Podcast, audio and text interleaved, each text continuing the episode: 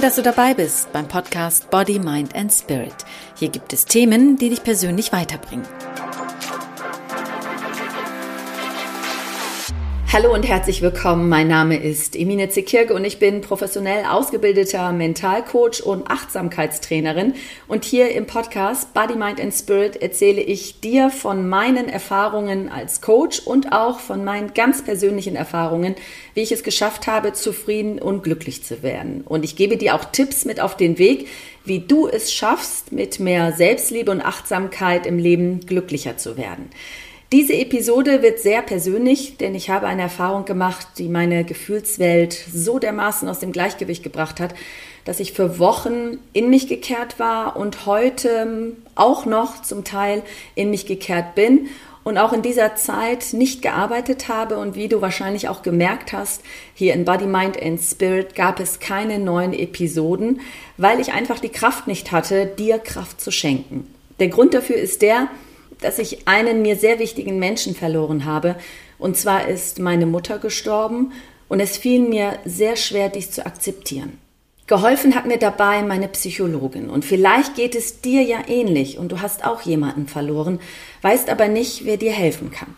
Es gibt Trauerbegleiter, die diese Aufgabe übernehmen. Und deshalb habe ich heute als Gast eine Trauerbegleiterin eingeladen, die auch Bestatterin ist und auch selbst einen Podcast hat, wo es um Trauerbewältigung geht. Diesen Podcast werde ich dir in den Show Notes im Bemerkungsfeld notieren.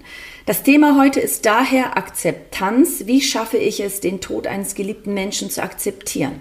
Und ich freue mich sehr, wirklich sehr, sehr, dass Christine Kemkes hier dabei ist heute bei Body, Mind and Spirit. Hallo, Frau Kemkes. Ja, hallo, liebe Frau Zekirke. Das freut mich sehr, dass ich hier heute da sein darf und vielen Dank für diese schöne Einleitung. Sie sind Trauerbegleiterin, wenn ich mit meiner Trauer oder jemand anderes, der eine Trauer zu verarbeiten hat, einen lieben Menschen verloren hat, zu Ihnen kommen würde. Wie können Sie uns helfen? Das ist eine gute Frage, eine Einstiegsfrage, eine große Frage. Wie kann ich helfen? Also ich habe natürlich ganz unterschiedliche Methoden, mit denen ich helfen kann, aber das Wichtigste ist ganz häufig für meine Klientinnen zunächst mal, dass ich da bin und Raum gebe für die Trauer. Denn ganz häufig melden sich Menschen in dem Moment bei mir, wo der Verlust so einige Monate her ist. Die ersten Wochen und Monate haben ganz gut funktioniert. Da gibt es ja auch noch viel zu organisieren und zu machen und zu tun. Und da kann man, das schützt uns auch die Seele, dass wir noch nicht so in den vollen Trauerschmerz hineinfallen. Und dann melden sie sich, wenn sie so das Gefühl haben, boah, jetzt liegt mir aber die Trauer ständig ganz schwer auf der Seele und gleichzeitig haben sie dann das Gefühl, dass sie mit ihren Menschen im Umfeld, mit Freundinnen oder Familie nicht mehr so gut dazu sprechen können, weil sich bei denen ja das Lebensrad weiterdreht und irgendwie sie das Gefühl haben, das passt jetzt nicht mehr, die möchten das gar nicht mehr hören. Und dann ist die größte Hilfe meistens in der ersten Sitzung, dass es mal 60 oder 90 Minuten nur um diesen trauernden Menschen und um die Trauer selbst geht. Es ist ja so, dass ich die Erfahrung gemacht habe, dass an erster Stelle immer eine Psychologin da ist, zum Beispiel auf der Palliativstation oder im Krankenhaus. Aber eine Trauerbegleiterin, ein Trauerbegleiter wird nicht erwähnt, nicht in Erwägung gezogen.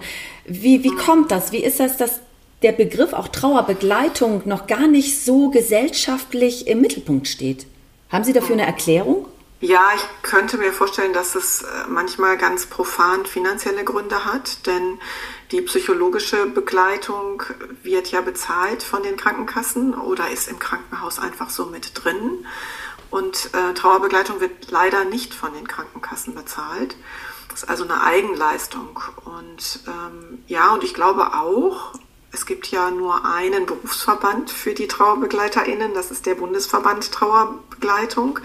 Ähm, ich glaube, dass wir auch noch mehr trommeln dürfen für das, was da eben geleistet wird. Und ich habe auch leider ganz häufig die Erfahrung gemacht, dass ähm, Psychologen oder Therapeuten gar nicht speziell im Thema Trauer ausgebildet sind und deswegen manchmal auch Ratschläge geben, die nicht immer so ganz hilfreich sind. Denn Trauer, und das ist mir wirklich ganz wichtig, das immer wieder zu sagen, Trauer ist ja keine Krankheit. Trauer ist ein ganz normales, selbstverständliches, wichtiges Gefühl, dass wir immer dann brauchen und durchfühlen müssen, wenn wir etwas oder jemand Wertvolles verloren haben. Sie haben das vorhin so schön gesagt, dass wenn jemand zu Ihnen kommt und Unterstützung braucht, Hilfe braucht, dass Sie demjenigen Raum geben, auch über den Verstorbenen zu sprechen. Ist das nicht ein Moment, der für die Hinterbliebenen sehr schmerzlich ist? Ja, und genau diesen Schmerz gilt es ja zu durchfühlen in der Trauer. Trauer ist letztlich nichts anderes als verwundete Liebe oder sie ist die Kehrseite der Liebe. Denn die Liebe endet ja nicht durch den Tod.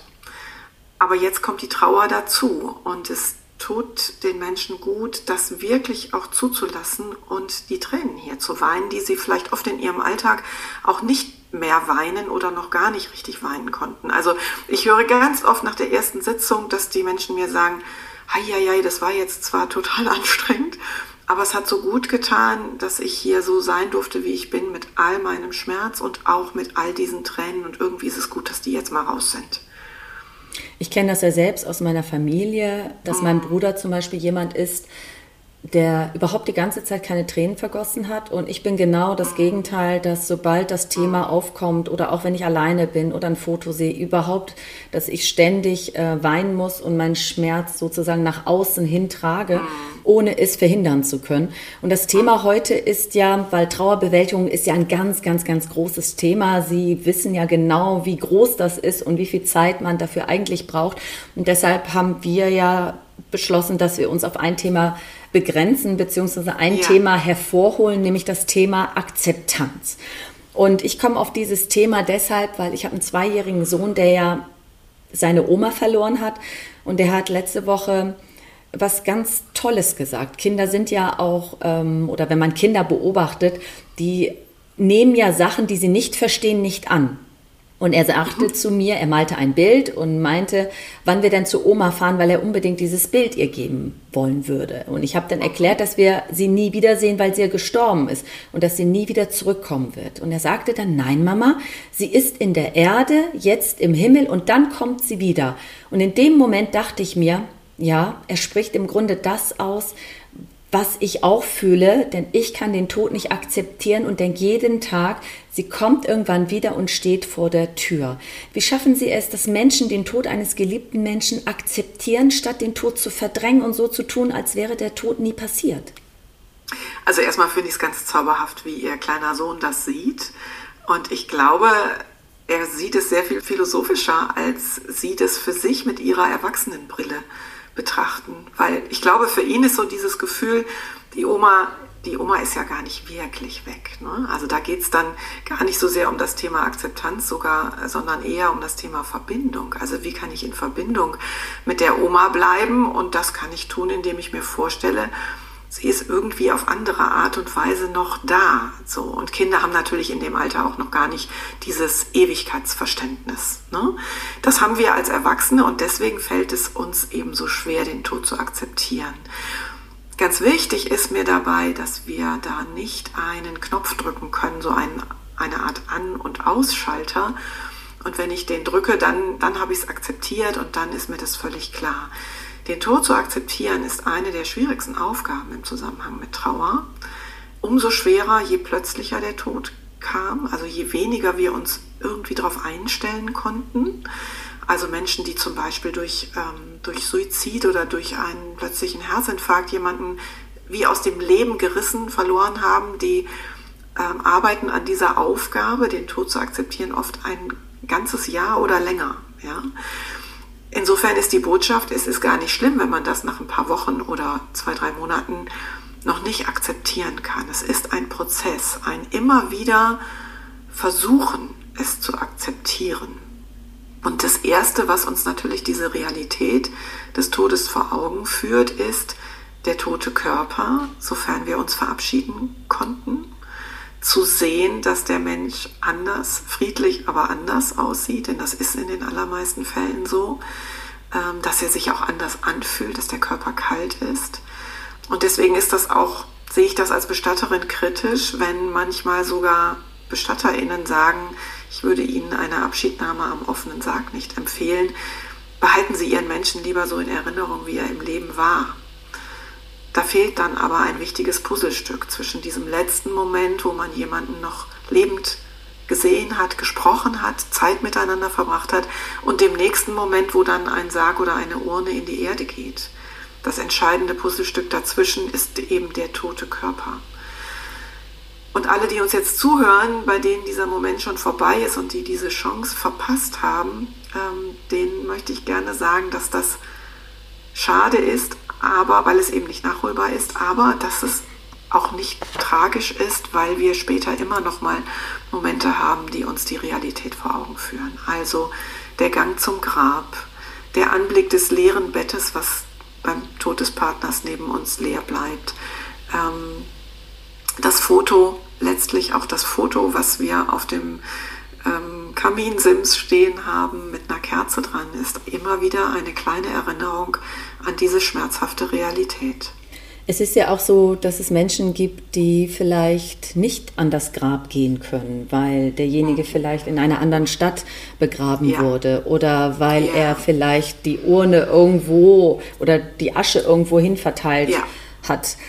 Ich habe selbst die Erfahrung gemacht, dass es ganz toll ist, sich selbst einen Ort zu suchen, der einem so vertraut ist und mit dieser Person vielleicht verbindet, am Meer, am Wasser, an der ja. Alster hier in Hamburg zum Beispiel, ja. einen ganz speziellen Ort, um dort die Verbindung aufleben zu lassen, weil, wie Sie es vorhin auch schön gesagt haben, es geht um die Verbindung und die Verbindung aufrechtzuerhalten zu der Oma oder zu, zu der mhm. Mutter oder zu dem verlorenen mhm. Menschen. Wie sehen Sie das als Trauerbegleiterin?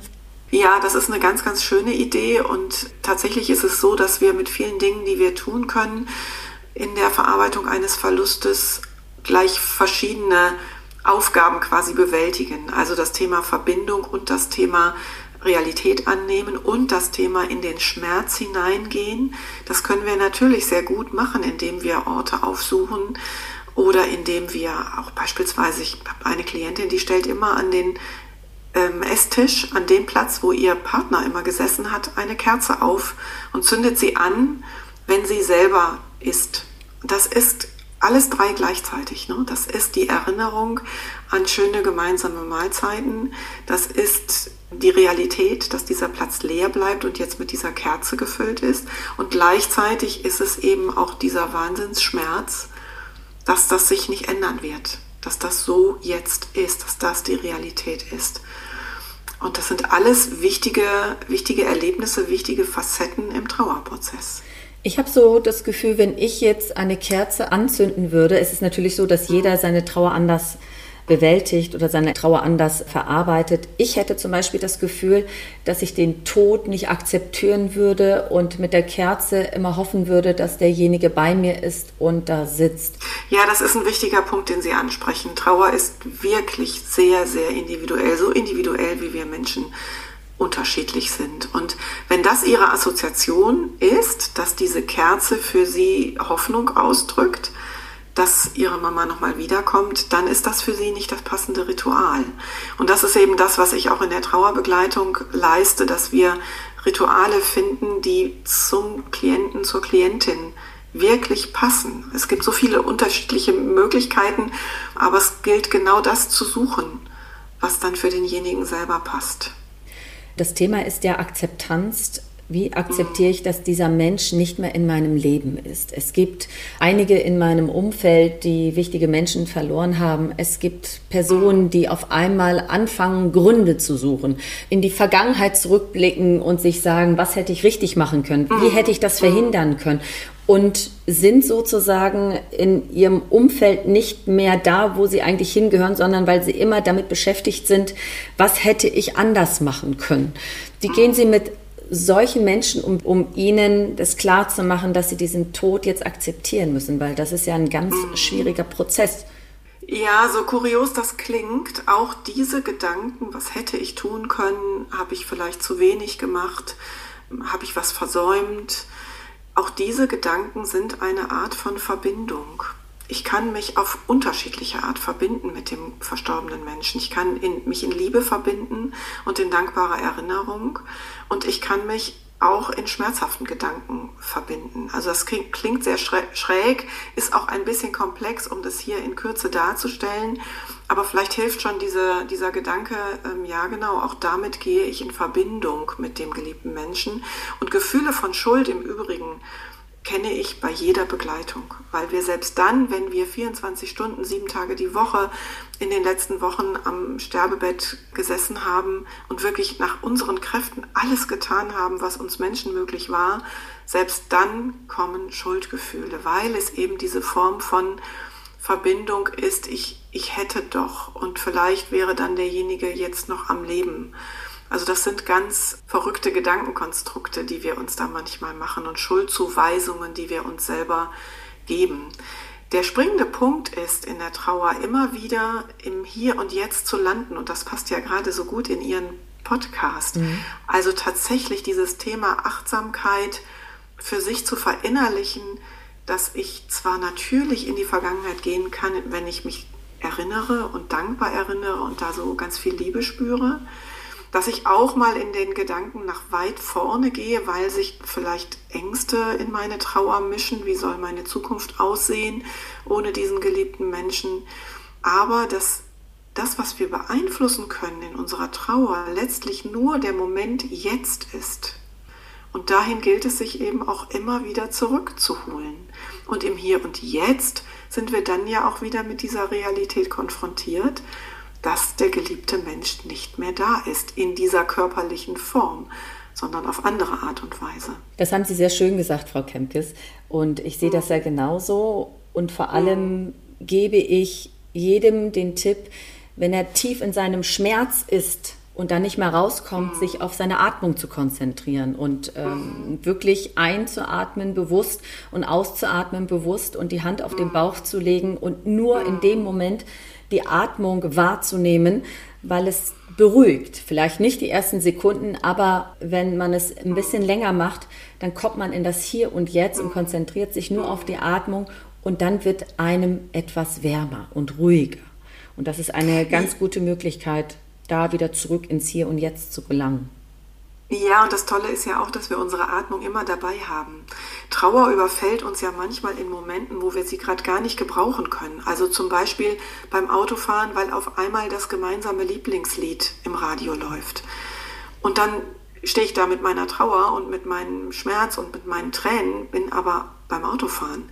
Und dann kann ich mich durch eine gute Atmung ins Hier und Jetzt rufen und wieder beruhigen. Ja? Oder an der Supermarktkasse, wo ich auf einmal vielleicht eine Stimme höre, die mich an den geliebten Menschen erinnert. Und dann überfällt mich die Trauerwelle.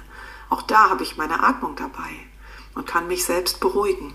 Genau, und ich sage ja auch immer, was Sie vorhin auch gesagt haben, dass der Schmerz natürlich zum Leben gehört und wenn der Schmerz einen überfällt und die Tränen über die Wangen kullern, dass es sein darf, auch in der Öffentlichkeit. Und man muss niemandem Rechenschaft abgeben. Die Gesellschaft in dem Moment muss es nicht verstehen, sondern nur man selbst sollte es verstehen und die Gefühle ausleben und die Tränen fließen lassen, egal wie einem zumute ist.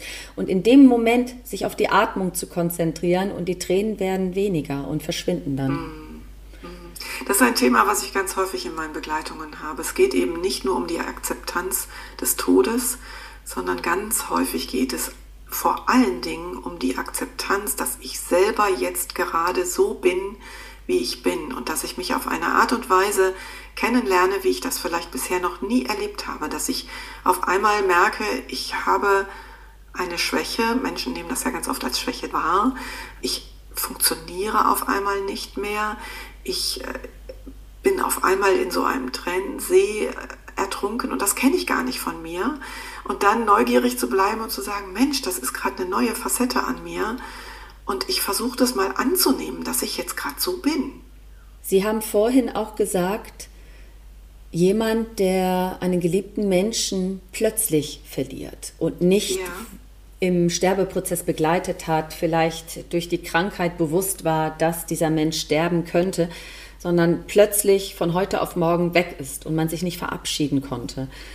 Mhm. Das zu akzeptieren fällt einem Menschen schwerer. Wieso? Ja. ja, weil wir keine Vorbereitung haben, weil wir, solange wir nicht mit dem Lebensende konfrontiert sind, das ist eine zutiefst menschliche menschliches Gefühl, dann rechnen wir ja nicht damit, dass der Tod so plötzlich um die Ecke kommt, ja. Also, dass man sich morgens verabschiedet, wie man sich immer verabschiedet hat, vom Partner, von der Mutter, vom Vater, vom Kind. Und dass derjenige mittags nicht mehr wiederkommt, sondern stattdessen die Polizei vor der Türe steht. Davon gehen wir ja nicht aus. Und das ist ja auch gut so, dass wir nicht mit diesem ständigen Damoklesschwert durchs Leben gehen. Aber dann ist es natürlich wirklich wie so ein Blitzeinschlag. Und wir brauchen viel, viel länger, um einen Hauch von, von Realität darin zu erkennen. Glauben Sie, dass Menschen, die so einen Verlust erlebt haben, ohne professionelle Hilfe damit klarkommen können? Oder raten Sie diesen Menschen auf alle Fälle, eine Trauerbegleiterin wie Sie zum Beispiel in Anspruch zu nehmen oder eine Psychologin oder einen Psychologen? Mhm. Oder meinen Sie, dass ein Mensch das auch alleine schafft? Also ganz grundsätzlich haben wir ja alle die Fähigkeit zu trauern und Verluste zu verarbeiten, tragen wir in uns, weil es eben so ein ganz normales Gefühl ist, was wir in unserer Gesellschaft nur leider verlernt haben zu zeigen und zu leben. Ja? Wir möchten am liebsten ohne Schmerz und ohne Trauer auskommen. Ähm, aber es gibt natürlich manchmal Umstände, ähm, die dazu führen, dass wir so ganz alleine da nicht gut rauskommen. Das muss nicht unbedingt der Umstand sein, dass es ein plötzlicher Tod ist. Das kann es sein. Es sind auch manchmal ähm, traumatische Erlebnisse, die wir im Zusammenhang mit dem Tod haben. Also wenn die Sterbesituation zum Beispiel nicht gut war und wir haben das als Angehörige oder Zugehörige miterlebt. Ähm, und natürlich fällt auch jede aktuelle Trauer auf vergangene Verluste. Und dann kommen manchmal vergangene, nicht gut verarbeitete Verluste auch mit hoch. Und das kann das Ganze so ein bisschen potenzieren und dann ist es ratsam, sich Hilfe zu holen. Und wenn zum Beispiel traumatische Erlebnisse dabei sind, dann würde ich immer zu einer Psychologin, zu einem Psychologen oder Therapeuten raten, damit es einfach sofort professionell aufgearbeitet werden kann. Ich bin als Trauerbegleiterin keine Therapeutin, da muss ich mich auch immer abgrenzen, ja. Wenn ich also feststelle in der Arbeit mit KlientInnen, ähm, dass da ein Thema vorhanden ist, was Therapiebedarf hat, dann ähm, verweise ich auch immer auf gute Therapeuten. Wenn ein Mensch zu Ihnen kommt, der sehr leidet, darunter, dass plötzlich jemand aus dem Leben gerissen worden ist, hm. geben Sie da andere Techniken mit an die Hand als jemand, der, sage ich mal, einen Sterbeprozess begleitet hat und trotzdem diesen Tod nicht akzeptieren kann? Das kann ich so pauschal nicht beantworten, weil die Situation nie vergleichbar ist. Also ich habe keine, kein Standardvorgehen, wo ich quasi den entsprechenden Ordner aus dem Regal ziehe, wenn jemand jemanden durch plötzlichen Tod verloren hat und einen anderen Ordner, wenn jemand vorbereitet war. Die, die individuellen Themen bei der Klientin oder beim Klienten, ähm, die schaue ich mir an und dann gucke ich, was ist das, woran wir arbeiten müssen. Es kann auch sein, dass jemand, das erlebe ich sogar relativ häufig, dass vor dem Tod eine Phase von mehreren Monaten war, von Pflege, von ähm, ja wirklich klaren Signalen, das geht jetzt nur noch in diese eine Richtung, Richtung Tod. Und dennoch hat jemand in diesem halben Jahr sich damit gar nicht befasst und ist genauso unvorbereitet, so schräg das klingen mag, genauso unvorbereitet wie jemand, der ähm, den Angehörigen durch einen plötzlichen Herztod verloren hat. Ist das nicht auch so? Also ich erlebe das als Coach oft mit Klienten, dass meistens hinter einem Schmerz, das kann ja auch im Todesfall sein, oft ein ganz anderes Problem dahinter steckt, diesen Tod zu akzeptieren. Also ich bin ganz froh, dass ich auch Coach bin. Ne? Ich war ja zunächst Coach und Business Coach und Gesundheitscoach, bis ich dann später die Trauerbegleitung oben drauf gesetzt habe. Und ich merke, dass in meiner Arbeit, in meiner Art Trauerbegleitung zu leben, dass ich da auch häufig sehr coachend unterwegs bin und nochmal mehr ähm, dahinter gucke, was könnte die eigentliche Ursache sein.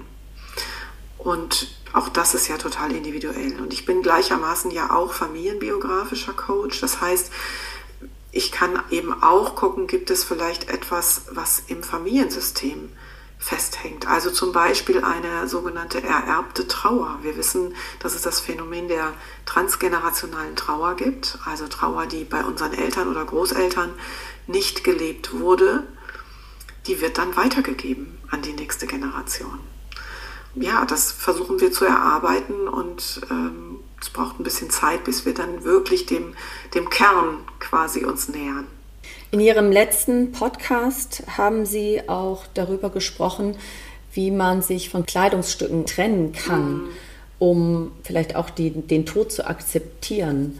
Die Folge, die Sie jetzt ansprechen, da habe ich das ja nur angedeutet. Die Episode, wo ich wirklich ganz detailliert auf das Thema Kleidung eingehe, die wird als nächstes erscheinen. Aber ein kleiner Tipp könnte sein, dass wir eben versuchen, aus der Kleidung noch etwas Heilsames erwachsen zu lassen. Also ich kann zum Beispiel Kleidung abgeben an Freundinnen, Freunde des Verstorbenen, die daran noch Freude hätten, einzelne Kleidungsstücke zu tragen. Ja?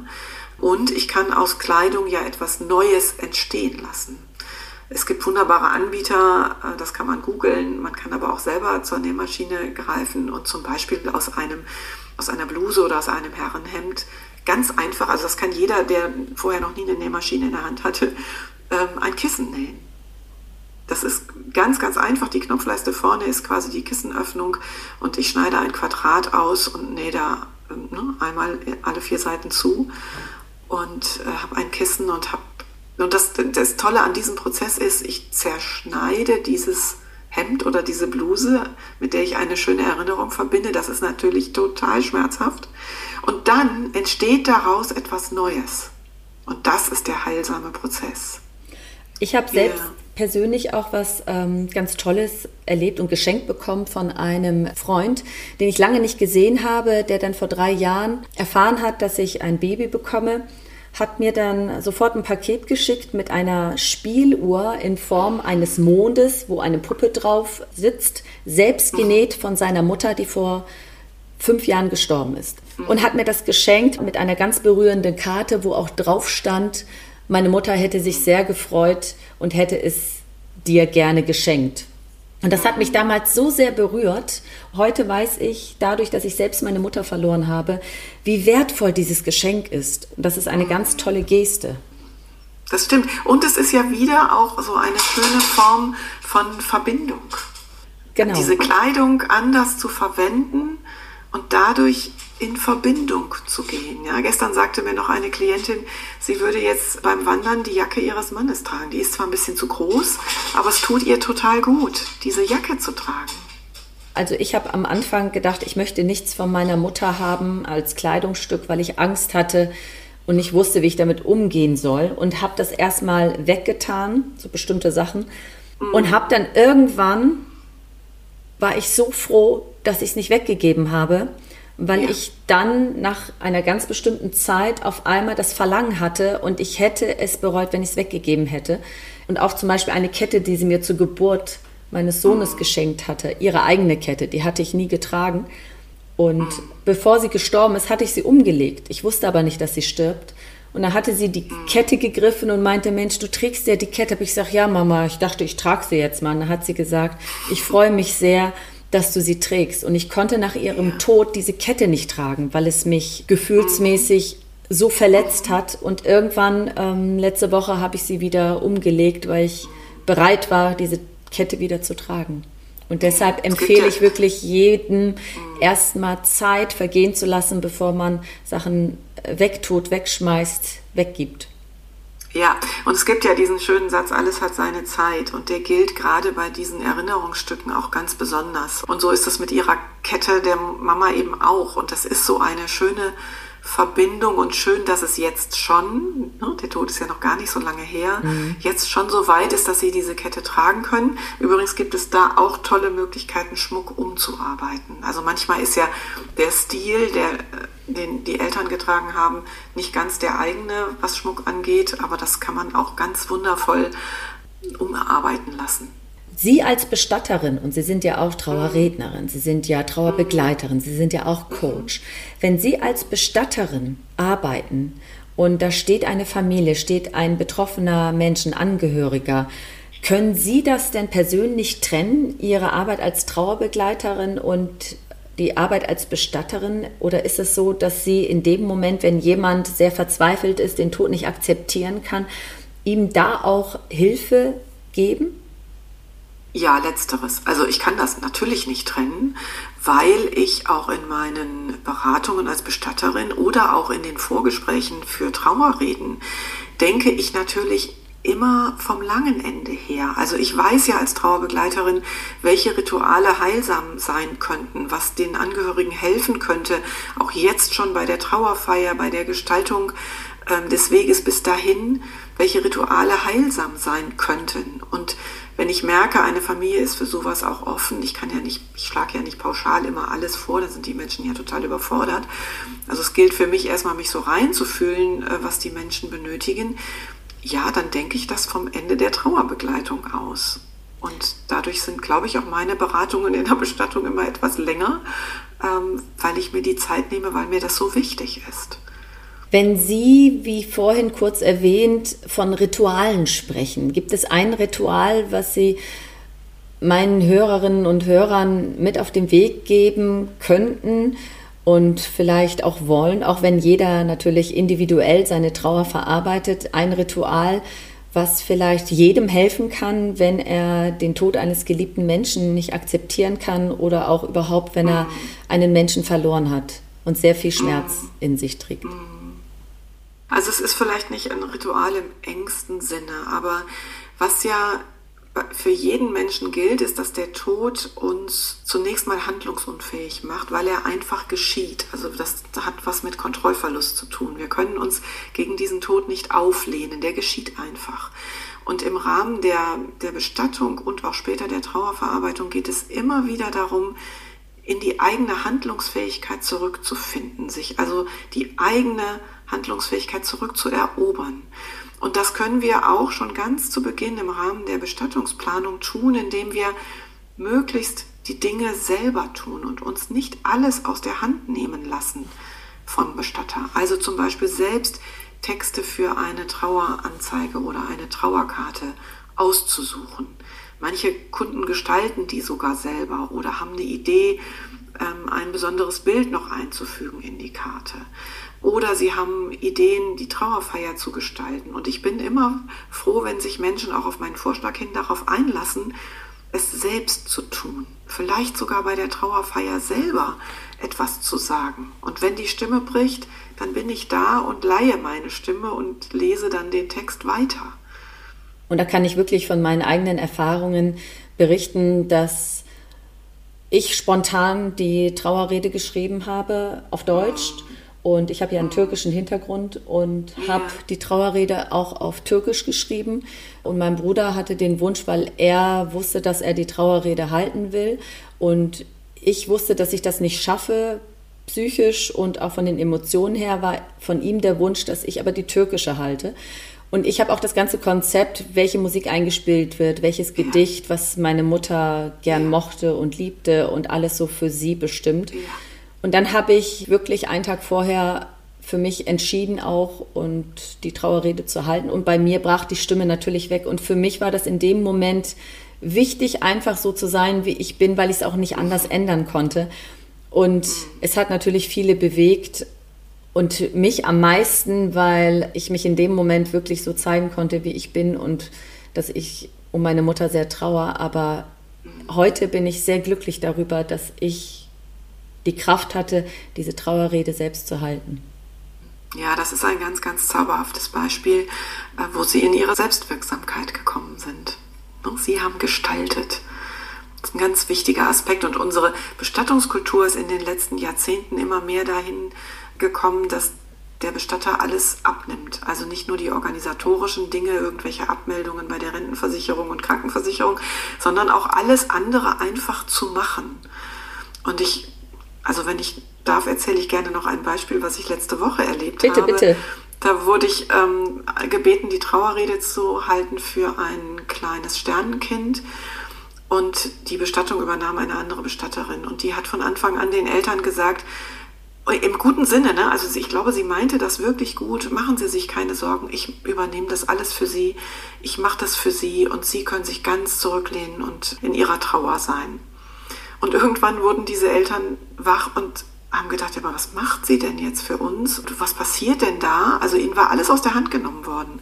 Und dann sind sie Gott sei Dank rechtzeitig haben sie sich quasi selber durchgeschüttelt und haben gesagt, nee, wir möchten aber selber. Wir möchten etwas tun für unser Baby. Und dann haben sie mich angesprochen, sie kannten mich von einer anderen Trauerfeier. Und dann haben wir eben tatsächlich auch noch Rituale erarbeitet, wo sie selber was machen konnten. Kerze gestalten, so ein kleines Mitgebsel für die Trauergemeinde mit einer Kerze und einem Teelicht gestalten. In so eine Kerze kann man, also in so ein Teelicht unten rein kann man einen ähm, zum Beispiel bunten, bunten Tonkarton legen und schreibt da den Namen des Verstorbenen drauf und dann packt man das Wachs wieder rein. Und wenn das Wachs dann flüssig wird, dann erscheint irgendwann der Name, in dem Fall dieses kleinen Sternenkindes. Und das haben sie gebastelt, das haben sie selber gemacht für alle Anwesenden. Schön. Und das ist so eine Kleinigkeit, wo diese Eltern das Gefühl hatten, sie können noch etwas in Liebe für ihr Kind tun. Eine Kleinigkeit mit sehr viel Gefühl und ganz tolle Geste. Also mm, finde ich sehr schön. Genau. Und ich finde auch, dass das ganz wichtig ist. Und ich bin heute mm. wirklich froh, weil das ein ganz anderes Gefühl gibt, auch um Abschied zu nehmen. Auch diese Form von Akzeptanz, wenn man selbst es gestaltet. Ja, genau. Das ist alles Teil der, dieses Realisierens des Todes und der, der Realität, Akzeptieren der Realität. Je mehr wir selber machen, desto mehr verstehen wir quasi wirklich im Tun, was da passiert. Liebe Frau Kemkes, im Tun, was da passiert. Und ich danke Ihnen ganz, ganz, ganz herzlich, dass Sie heute Zeit hatten, hier in Body, Mind and Spirit Ihre Sicht auf die Dinge, Ihre Sicht auf Abschied nehmen, auf Trauerbewältigung, auf Akzeptanz, wie akzeptiere ich, dass ein geliebter Mensch gegangen ist, dass Sie hier im Gespräch sich Zeit genommen haben. Ich danke Ihnen ganz, ganz, ganz herzlich.